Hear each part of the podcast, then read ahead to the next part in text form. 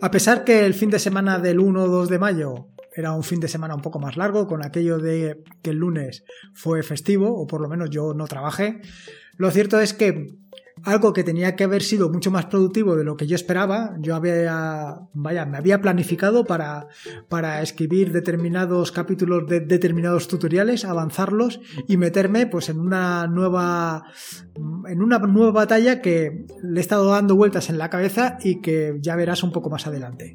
La cuestión es que lo tenía todo más o menos planificado, estaba más o menos centrado en lo que quería hacer, incluso había llegado a un acuerdo conmigo mismo para hacerlo, pero como sucede habitualmente, o por lo menos como me sucede habitualmente, eh, me empecino, me encabezono en sacar adelante algo y al final eh, ni saco lo que quería hacer inicialmente, ni lo que me he propuesto hacer en ese momento. Vaya, un poco desastroso. La cuestión es que tampoco fue tan desastroso, porque lo que conseguí fue avanzar muchísimo en Rust. Avanzar lo suficiente como para que primero tuviera una aplicación ya subida a mi PPA, al repositorio que se encuentra en Launchpad, para que lo puedas instalar súper fácilmente utilizando Ubuntu.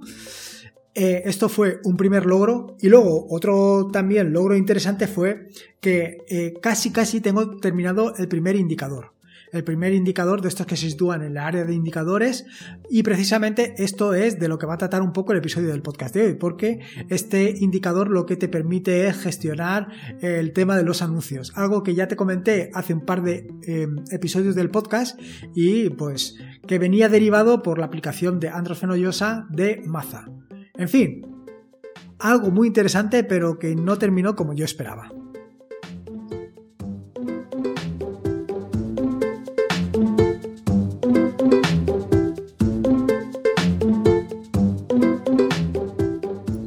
Soy Lorenzo y esto es Atareado.es. Este es el episodio número 280, un podcast sobre Linux y Open Source. Aquí encontrarás desde cómo disfrutar al máximo de tu entorno de escritorio Linux hasta cómo montar un servidor web, un proxy inverso, una base de datos. Vamos, cualquier cosa que quieras hacer con Linux, seguro, seguro, seguro que la encontrarás aquí. Bueno, en este episodio del podcast te quiero contar varias cositas que me sucedieron el fin de semana del 1 del, del 1 de mayo.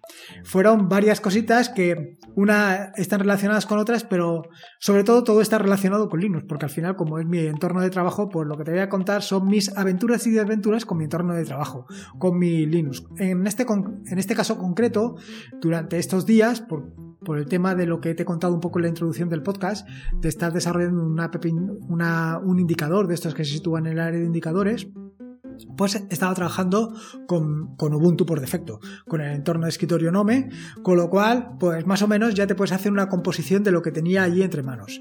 Esto no quita con que tuviera, pues evidentemente, dos o tres... Em, dos o tres terminales abiertas, por supuesto con Kitty, y estaba trabajando en ello. Como también te he contado en episodios anteriores del podcast, en estas últimas semanas lo que he estado haciendo es, pues, retocando un poco, dándole unas pinceladitas, mejorando un poco em, la página web. Algo que me tiene obsesionado desde hace tiempo es el tamaño del CSS. Actualmente, bueno, actualmente, antes de grabar este podcast, una semana o dos semanas antes, el tamaño del CSS, que es, vaya, si no sabes lo que es el CSS, es la hoja de estilos con la que se muestra por la página web. Eh, el tipo de letra, eh, las cajitas estas blancas que, que, ves, que cuando pasa el ratón por encima de una de las cajitas parece que se eleva. Todo este tipo de cosas es la hoja de estilos, el CSS. La cuestión es que, como te decía, eh, antes de meterle mano en el fin de semana este del 1 al 2 de mayo, pues antes de meterle mano, ese CSS pues estaba rondando los 100K. Que a ti te puede parecer que no es mucho, pero cuanto menos pese, mejor. Porque eh, como eh, Google, que al final es el mayor buscador, lo que hace es beneficiar al usuario en el sentido de que eh, cuanto más rápido es la página web, pues mejor la posiciona. ¿Y cómo puedes conseguir que tu página web sea más rápida? Pues que pese lo mínimo posible. Y si el CSS en vez de pesar 100 pesa 60, que es lo que pesa ahora, pues mucho mejor. Y eso es lo que me lié o una de las primeras tareas que afronté durante el fin de semana. Actualmente, eh, o actualmente no, hasta hace un año o una cosa así, estaba utilizando un, o sea, Por empezar, hice varias cosas, ¿no? Con este CSS hice varias cosas. En el CSS tenía embebidos todas las imágenes, bueno, todos los pequeños iconos que puedes ver a lo largo y ancho de la página web. Los iconos donde se ve, por ejemplo, la imagen de, Twitter, el, logo de Twitter o el logo de, de, ¿qué te digo yo? De Mastodon, todos estos logos estaban embebidos dentro del CSS. Vale, pues lo primero que hice fue sacarlos del CSS. Le he estado dando vueltas a la cabeza y no tiene mucho sentido tenerlos en el CSS porque la mayoría de ellos solamente se muestran en un sitio. Por ejemplo, en el pie de página. Si te, habrás, si te has dado cuenta, en el pie de página de atareado.es, allí hay una barbaridad de logos. Bueno, pues estos logos no se repiten en otros sitios. Con lo cual lo que he hecho ha sido, pues precisamente ponerlos en el pie de página y se han quedado ahí. Ya no cargan con el CSS. Una, una, mejora sustancial. Luego, por otro lado, otra de las cosas que he hecho ha sido pues limpiar un poco el contenido del CSS. Por ejemplo, hay iconos, como por ejemplo, por decirte uno en concreto, el de Facebook, que ya he dejado de utilizarlo. Pues lo que he hecho ha sido quitarlo. Y luego otra de las cosas que se hace normalmente con el CSS es comprimirlo. Pero no comprimirlo como te puedes imaginar, con un zip, sino que lo que se comprime es quitándole comentarios, espacios, todo aquello que realmente no aporta nada al CSS. Sin embargo, eh, esto tiene un pequeño inconveniente, que dependiendo de cómo comprimas ese CSS, esa hoja de estilos, lo que puede suceder es que se descomponga por completo la visión de tu página web. Entonces hay que tener un poco cuidado. Hasta el momento yo he estado utilizando una herramienta que se llama UI Compressor que viene en tu que viene en tu en tu vaya en Ubuntu por defecto por decirte una una distribución, pero vamos, igual que está en Ubuntu, seguro que está en muchas otras. La cuestión es que, como bien sabes, le tengo cierta manía a las aplicaciones Java y UI Compressor es Java. Con lo cual, la primera operación que hice eh, después de darle muchas vueltas, es quitarla. ¿Y por qué la sustituí? Pues como te puedes imaginar, y si no te imaginas, ya te lo vas a imaginar a partir de ahora, por una aplicación que está implementada en Rust. Una aplicación que está implementada en Rust y que tiene la ventaja de que, primero, comprime bastante bien y, por otro lado, no te deshace la composición del CSS. Lo deja muy bien. ¿Qué fue lo siguiente que hice? Bueno, lo siguiente que hice fue, pues como de costumbre, para ahorrar tiempo y dinero, bueno, sobre todo para ahorrar tiempo, lo que hice fue montarlo todo en un script. Un script que lo que hace es, primero, eh, a ver, yo la hoja de estilos la implemento con SAS, que es una herramienta, bueno, eh, en fin, no, no, me quiero meter en líos con este tema de SAS. Bueno, lo que hace SAS eh, es una herramienta que te convierte de SAS a CSS. El siguiente paso es una vez ya lo tengo convertido en CSS, lo minifico, lo comprimo para que ocupe lo mínimo posible. Y una vez lo tengo comprimido, lo paso a, lo copio directamente a, donde tiene que estar. Bueno, esto es más o menos lo que hice. ¿Qué es lo que sucede? Lo metí en un script, pero el script pues no lo hice del todo bien, no lo hice tan del todo bien que eh, lo tenía directamente puesto de manera que cada vez que lo ejecutaba eh, me tiraba de la sesión me sacaba de Ubuntu. Vaya, hice una cagada monumental. ¿Qué problema tuve? Bueno, el problema fue mi nino, porque ¿cómo podía yo recuperar esto? Claro, si entraba en Ubuntu, como esto lo había cargado además en eh, mi bash RC, cada vez que eh, iniciaba Ubuntu, se ejecutaba el script y me tiraba. Con lo cual me encontré en una situación bastante compleja. La solución, pues la solución fue crear un nuevo usuario. Un nuevo usuario eh, y a través de ese usuario me metí dentro de, em, dentro de Ubuntu. Dentro de Ubuntu y una vez dentro de Ubuntu pues ya pude retocar em, ya pude retocar el base RC y quitar este script, arreglarlo y dejarlo perfectamente funcionando. Pero vaya, esta es una de las grandes ventajas que te ofrece, por ejemplo, Ubuntu en particular, pero bueno, cualquier otra distribución, en el sentido de que cuando tienes un problema puedes utilizar determinadas herramientas o determinados trucos o sacarle un poco de punta a la imaginación para poder llegar y resolver ese problema. Simplemente, vaya, se trató de crear un nuevo usuario y con ese usuario quitarme el problemilla que tenía encima. Con esto, la parte de todo lo que es el script y todo lo que te acabo de contar ya estado solucionado. Pero eh, además em, hago otra cosa adicional, que es subirlo, vaya, desplegarlo en mi página web. ¿Qué pasa? Que la página web que estoy utilizando em, está en un hosting y allí no tengo acceso vía SSH, sino que solamente tengo acceso vía FTP. Solución, pues para esto tengo una herramienta, una herramienta que recomendó en su día Eduardo Collado y que desde aquí le tengo que dar las gracias, pero vamos, es que es una herramienta brutal, una herramienta brutal que me ha, me ha permitido eh, olvidarme por completo del FTP.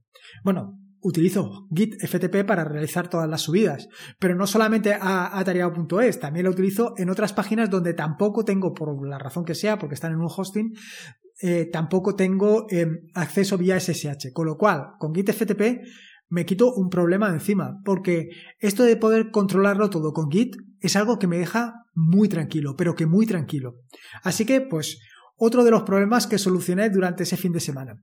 Y aquí es donde viene el meollo de la cuestión, lo que un poco también te quería contar en este episodio del podcast. Resulta que, como sabes, eh, hace unos días, eh, eh, pensando en una aplicación que había desarrollado Andros Fenollosa, que es maza y que es brutal y desde aquí te recomiendo encarecidamente, bueno, pues se me ocurrió dotarla de una interfaz gráfico. Eh, esto derivó en que creé, en lugar de utilizar la aplicación de Maza de Android Fenollosa, pues utilicé otra aplicación que implementé desde cero, que se llama ByAds, y lo que quería era dotarle de un interfaz gráfico para que aquellas personas que, pues, que le tienen un poco más de reparo a utilizar el terminal, se olviden del terminal y directamente desde un indicador lo haga. Y esto es básicamente en lo que me centró el fin de semana del 1 al 2 de mayo. El primer problema que tengo con cualquier aplicación de Rust o que tenía hasta este fin de semana era cómo podía distribuir esas aplicaciones de Rust. Sí, efectivamente, como eh, si ya conoces algo de Rust, puedes utilizar el gestor de paquetes cargo para instalar esa aplicación en tu equipo. Pero esto no es precisamente lo que yo quiero hacer. Yo lo que quiero es que tú te añadas al repositorio y que ya te olvides. Y que desde el repositorio lo puedas instalar con toda la facilidad del mundo, al igual que instalas cualquier otra aplicación. Con lo cual, eh, este fin de semana, uno de los primeros pasos que mm, di fue el de descubrir cómo podía subir los archivos, cómo podía crear un paquete para subirlo al repositorio y poderlo distribuir desde ese repositorio, desde desde ese PPA. Y este fue el, primer, el primero de los logros. La verdad es que eh, tuve la suerte de dar con una página web que te dejaré en las notas del podcast, aunque mm, ahora te comentaré. Bueno, eh, tuve la, la, suerte de dar con esa página web y me dio distintas pistas que fueron las que, vaya, las que, las que me marcaron el camino que tenía que seguir para finalmente conseguir que la primera aplicación, subirla, poderla descargar y poderla instalar. Con lo cual, primer objetivo conseguido. La verdad es que me, llevó bastante tiempo. Eh, se me ha olvidado comentarte una cosa. Y tú te preguntarás, pero bueno, ¿y para qué has querido hacer un indicador si ya habías subido una extensión a Nomesel? a la página de extensiones de Nomesel. Bueno, pues precisamente eh, todo esto que te estoy contando surgió a raíz de eso. Ya te comenté en el episodio del podcast sobre Buy Ads eh, Manager, o no me acuerdo cómo le llamé, que todavía estaba sin aprobar en la página de extensiones de Nomesel. Y justo el día que publiqué el podcast o al día siguiente o a los dos días, eh, recibí una notificación de un supervisor de las extensiones de Nomesel que no daba permiso para, para esta extensión. Y no daba permiso porque había detectado que dentro de la extensión había un ejecutable. Pero además un ejecutable que es editable. Sí, es cierto. Y es que el Bayats que es, no es más que un, que un script en Bash, pues al final cualquiera puede acceder a él, puede editarlo y puede modificar el contenido. Y modificando ese contenido puede comprometer a tu ordenador. Puede comprometer tu equipo o puede comprometer tu servidor, lo que tú quieras. Con lo cual, lo, que, lo primero que me dijo es que eh, no podía hacer eso, que lo que tenía que hacer era poner un binario. Un binario que, evidentemente, un binario no puede ser modificado. Claro, evidentemente yo lo primero que pensé fue, pues acompaño a NoMesel de el correspondiente binario implementado en, Rust. Solución perfecta. Pero también me dijo, eh, o sea, cuando, vaya, básicamente le pregunté al, al, supervisor de las extensiones de NoMesel, le, le pregunté si era posible acompañar a una extensión de NoMesel de un binario. Ya me dijo que no que eso no podía ser, que las extensiones de NoMesel no estaban pensadas para distribuir binarios, que eso pues no estaba bien y que además iban a incluirlo en la guía de de creación de extensiones de NoMesel que no lo tenían incluido, en fin, se disculpó porque no estaba incluido, vaya, una maravilla. Y en este sentido te quiero decir y te quiero recalcar dos cosas. La primera es que se revisan todas las extensiones y esto es algo brutal. O sea, puedes estar tranquilo. Las extensiones que te estás instalando, alguien se las ha revisado. Alguien ha estado mirando y no ha estado mirando cuatro cositas. No, no, no. Ha mirado exactamente qué es lo que hay dentro. Y al revisar lo que hay dentro se ha dado cuenta que había un binario, que había un binario, que había un ejecutable. Y no solamente se ha dado cuenta que era un ejecutable, sino además se ha dado cuenta de que ese ejecutable, pues, eh, se podía modificar con las consecuencias que todo esto lleva. Con lo cual, un vaya, chapó por los, supervisores de Nome, de las extensiones de Nome. Impresionante. Yo eh, creo que en varios episodios del podcast ya les he dado las gracias y he valorado muy positivamente su trabajo. Pero es que cada vez lo tengo que valorar más. Porque, ostras, eh, de verdad, que alguien eh, sea capaz de revisar todo esto de manera completamente altruista. Quiero decir, al final yo desarrollo las extensiones de NoMesel o una aplicación o cualquier cosa porque lo disfruto mucho. La gente que, por ejemplo, da su tiempo para traducir, a mí es que me maravilla. La gente que da su tiempo para eh, supervisar es que me fascina.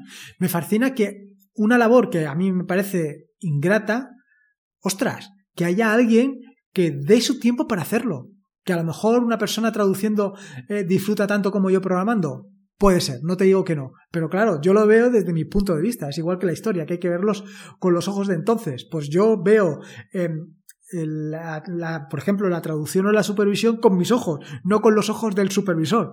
Y por esto me maravilla tanto. En fin, que todo esto te lo quería contar un poco para que veas qué es lo que me llevó a desarrollar eh, esta aplicación. Lo cierto es que eh, ha sido un camino bastante arduo y ha sido un camino bastante arduo porque me he tropezado con una piedra que mm, no he conseguido sortear hasta el momento. La cuestión es que en un momento de la aplicación eh, tengo que, mm, ¿cómo te digo yo? Soslayar la posibilidad de que tú des a un botón y si le das o lo, no, se no se ejecute, ¿cómo te diría yo? No se ejecute una, una operación repetidas ocasiones. Bueno, pues esto no lo he logrado. Y es precisamente donde estoy encallado actualmente. Sé eh, actualmente, además, me valga la redundancia, sé ahora mismo cómo puedo evitar este problema, que es simplemente no dándote la posibilidad de que eso se active. Simplemente va a cambiar la situación, pero no va, no, no voy a, ¿cómo te digo yo? al final lo que era era un interruptor, ¿no? Entonces, este interruptor, pues no te voy a dar la posibilidad de que lo acciones. Vas a tener eh, la misma sensación, pero sin que exista ese interruptor. A mí me gustaba más mm, tal y como lo había planteado, pero actualmente y con la funcionalidad que he encontrado por el momento con Rust no he conseguido resolverlo. Probablemente en un futuro sí que lo consiga y entonces pues mejore la aplicación.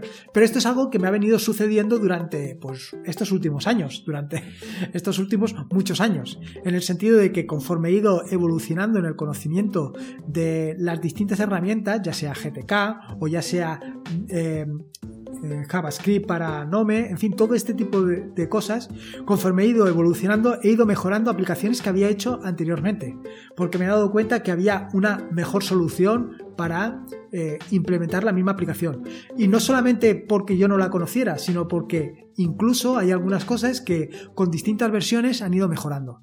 Así que, en fin, que yo le estoy dando una oportunidad muy grande a Rust, en el sentido de que no solamente la quiero, no solamente la quiero utilizar para hacer aplicaciones para terminal, sino como ves también para hacer indicadores.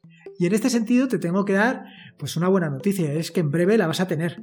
La vas a tener porque, como te digo, uno de los primeros problemas que tenía era poderla subir a un PPA, poderla subir a una vaya al, Launchpad para que la puedas instalar fácilmente. Y el otro problema, pues básicamente era conocer las herramientas que me va a permitir pues crear el indicador y crear todas las herramientas que eh, son necesarias. Con lo cual, en breve vas a tener by Ads Manager o by Ads Indicator para pues para poder hacer todo este tipo de operaciones, para que puedas obviar todos los anuncios de una manera mucho más sencilla y además utilizando RAS mucho mejor. ¿Qué quieres que te diga? Y esto es un poco lo que te quería contar, lo que te quería contar de mis aventuras y desventuras durante el fin de semana del 1 al 2 de mayo. Eh, ha sido un poquito, pues, todo lo que me sucedió con la página web y no solamente eso, sino también lo que has visto, el encabezonamiento y el empecinamiento de resolver un problema con Rust. Te puedo asegurar que yo creo que estuve sentado, pues, como unas 12 horas bueno, a ver, me he pasado, ¿no? Claro, me levantaba para, para comer y para vaciar la vejiga, pero el resto del tiempo lo he estado, vamos, allí a pie juntillas sin parar, sin parar, sin parar, hasta darme cuenta que me estaba topando con un problema que no iba a conseguir resolver. En fin, nada, espero que mis aventuras y desventuras te hayan gustado, espero que hayas disfrutado de este nuevo episodio del podcast y como te digo siempre, una valoración en iVoox o en Apple Podcast me va a hacer muy, muy, pero que muy feliz. Me va a ayudar muchísimo a que este podcast del proyecto atareado.es llegue más lejos y lo conozca mucha más gente para que más gente pueda disfrutar de este, de este proyecto, de este tu proyecto. Te he dejado un enlace en las notas del podcast para que me ayudes en el tema de la valoración. Recuerda que este es un podcast de la red de podcast de sospechosos habituales, donde puedes encontrar fantásticos y maravillosos podcasts. Puedes suscribirte a la red de podcast de sospechosos habituales en fitpress.me barra sospechosos habituales. Y por último, y como te digo siempre, recuerda que la vida son dos días y uno ya ha pasado. Así que no seas tan cabezota y disfruta con Linux. Un saludo y nos escuchamos el próximo lunes.